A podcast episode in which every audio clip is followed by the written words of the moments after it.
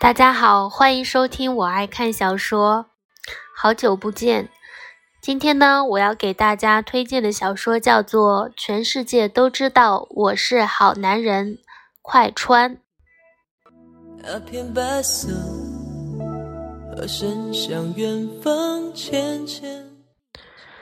这本小说呢，讲的就是，嗯。主角李一凡穿越到一个一个渣男的世界中，然后改变渣男的人生，变成好男人的故事。嗯，这本小说呢，它是分为好几个故事开始讲的。今天我先给大家试读一下其中的一个故事。第一章，我妈说。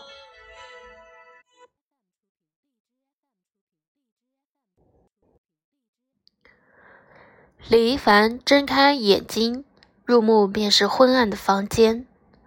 木质的横梁上垂着一个吊篮，视线一转，空空荡荡的房间里只有一个衣橱和一张桌子，边边角角堆着一些箱子和带着颜色的蛇皮袋。脑袋一抬，床头还有一个已经掉色的喜字。房间里安安静静。门外忽然传来瓷器落地的声音，紧接着，一个尖利的声音响起：“吃饭连碗都端不住，要你有什么用？好好的碗，就给你磕了口子。你是故意的吧，邵小雪？你别在那里装，装什么装？狐狸样子给谁看呢？我告诉你，爱吃吃，不吃拉倒。”谁没怀过孕啊？作给谁看？妇人的怒骂声之下，是小声压抑着的呕吐声。李一凡闭上眼睛，开始读取原主的记忆。这里是一个小乡村，原主是家里的独苗苗，加上父亲早逝，是由母亲刘春花带大的。因为只有这一个孩子。原主一直都是刘春花的掌中宝，从小吃喝拉撒都管，万事都不用原主操心，一切都被母亲操控着。原主并没有感觉到什么不对的地方，吃什么、喝什么、穿什么都没有自己的想法，每天就等着刘春花给自己准备，他就只要等着被安排。刘春花性格强势，最终养成了原主没有主见的性子。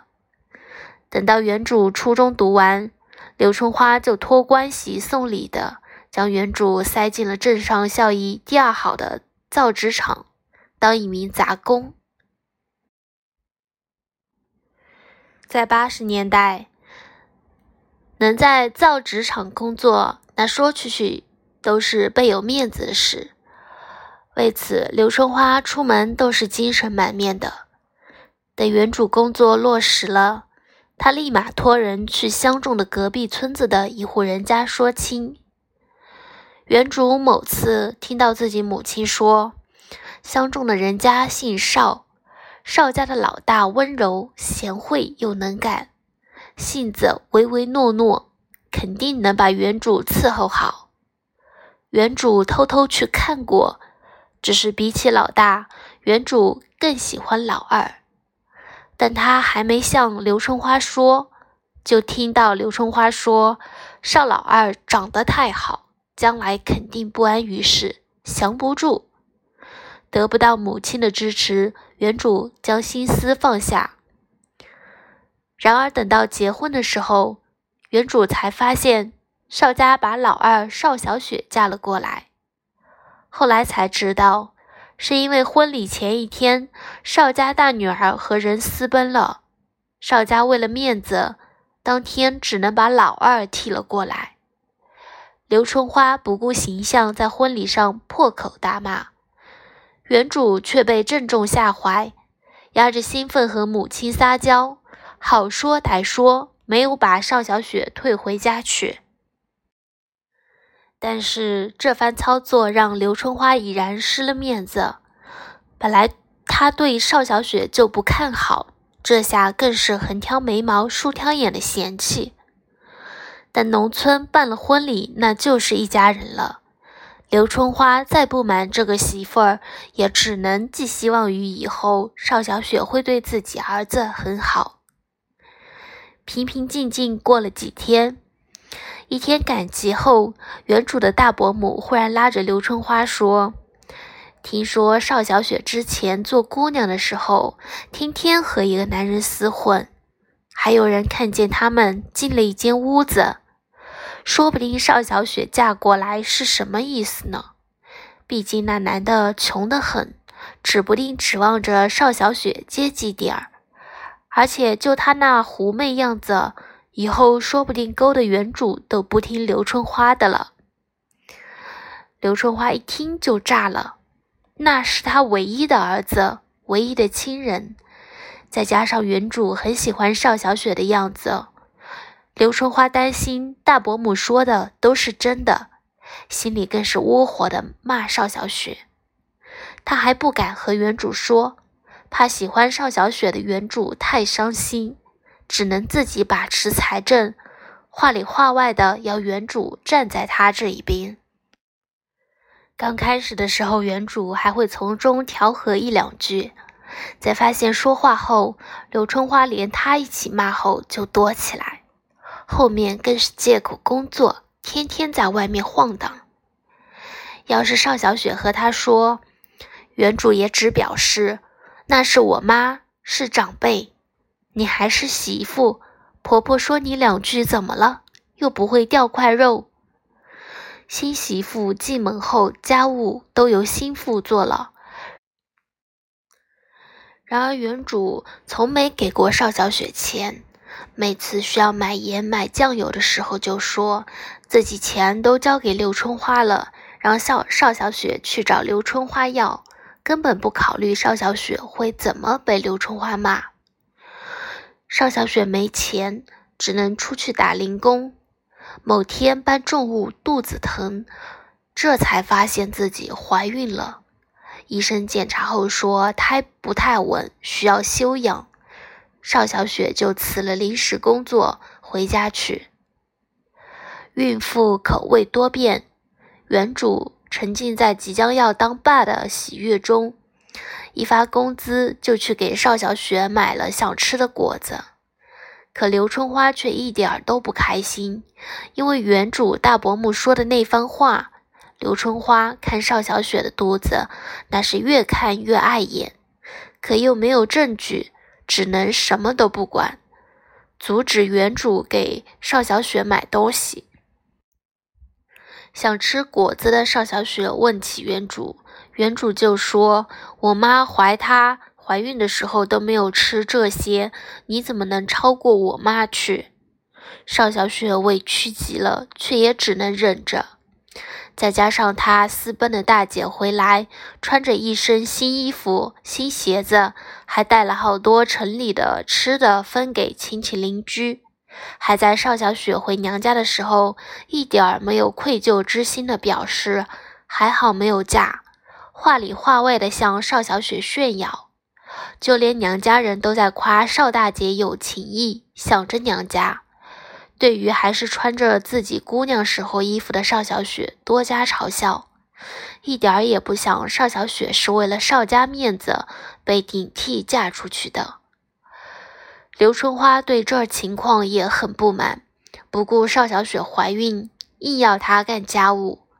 看着妻子挺着个肚子蹲在地上洗衣服，原主一点儿都没有帮忙说话，只因为刘春花说当初她也是这么过来的，吃的不合胃口，养胎也没好好养，每天还要忍受从起床到睡觉的牢骚责骂，丈夫也不关心，邵小雪肉眼可见的憔悴下去。大概是生活了一段时间，原主感觉邵小雪不好看了，加上刘春花天天在她耳边说邵小雪的不好，导致原主也看邵小雪不顺眼了。不但不帮他，还加入了牢骚的队伍。发完牢骚就借口工作跑出去，一直这样子。邵小雪某天情绪激动，实在是忍不了了，直接和刘春花顶嘴，质问对方为什么要这样子对她。争吵从屋里到了屋外，原主回家见到邻居围在院子外看热闹，连忙冲进战场，站在两人中间。邵小姐雪还以为原主会像结婚那天一样站在她面前，没想到原主一个转身，直接重重地打了邵小雪一巴掌。这次争吵让邵小雪麻木了，她每天都要听着原主的“我妈说”，心情压抑之下，胎没养好，生出来一对双胞胎，其中一个情况非常不好，需要立即住院抢救。然而，刘春花不愿意为了一个不知道是不是自己儿子血脉的女婴花大量的钱，也不愿意给邵小雪治疗，只说邵小雪娇气。邵小雪去求原主，原主跟着刘春花的话说邵小雪娇气，怎么她妈妈就能好好的生孩子，她就不行？因为没有钱，医院没有对孩子进行治疗。早产的女婴死了，邵小雪带着剩下的一个女婴回了家里，还要忍受丈夫和婆婆指责她生了个赔钱货。邵小雪受到了刺激，精神有点不太好，但原主母子俩没有放在心上。直到一天，见邵小雪突然发疯砸了家里，母子两个才害怕起来，直接把人捆起来送回了邵家。邵小雪清醒过后，越想越恨，趁着晚上偷偷摸摸回了原主家，然后听到刘春花和原主商量明年再娶一个好的，她直接拿了厨房的菜刀冲进屋里，想要砍两人。原主身强力壮的大小伙不敢直接面对菜刀，躲到了刘春花身后，趁着邵小雪被挡住的瞬间跑出去了。他跑得很快，跑到了田边，发现身后没声音了，以为已经安全，就转身回去。回到家，发现刘春花不在，原主也没有在意，以为是去邻居家躲邵小雪去了。等到第二天，原主被人摇醒，说在井里发现了两具尸体，原主才知道，昨晚两个人先后追了出去。因为白天下过雨，路滑，加上夜晚视线模糊不清，两个人都掉进了井里。在亲戚的帮助下办了丧礼，邵家把女孩送了过来。原主连自己的生活都自理不了，更别提带一个嗷嗷待哺的婴孩。当天晚上睡觉的时候，孩子就因为被子遮住了鼻子，无法呼吸，死了。原主丧母丧妻又丧女，一时之间成为村里人人躲避的天煞孤星。加上一段时间没去工作，造纸厂那边就把他这个杂工开掉了，断了经济来源。每天早上醒来就喊妈，什么都不会的男人，很快就穷困潦倒。到流浪了，毫无主见、懦弱妈宝，原主的性格让李一凡撇了撇嘴。我喜欢关灯的球场，我独自听日子回荡，黑夜里凝视一点。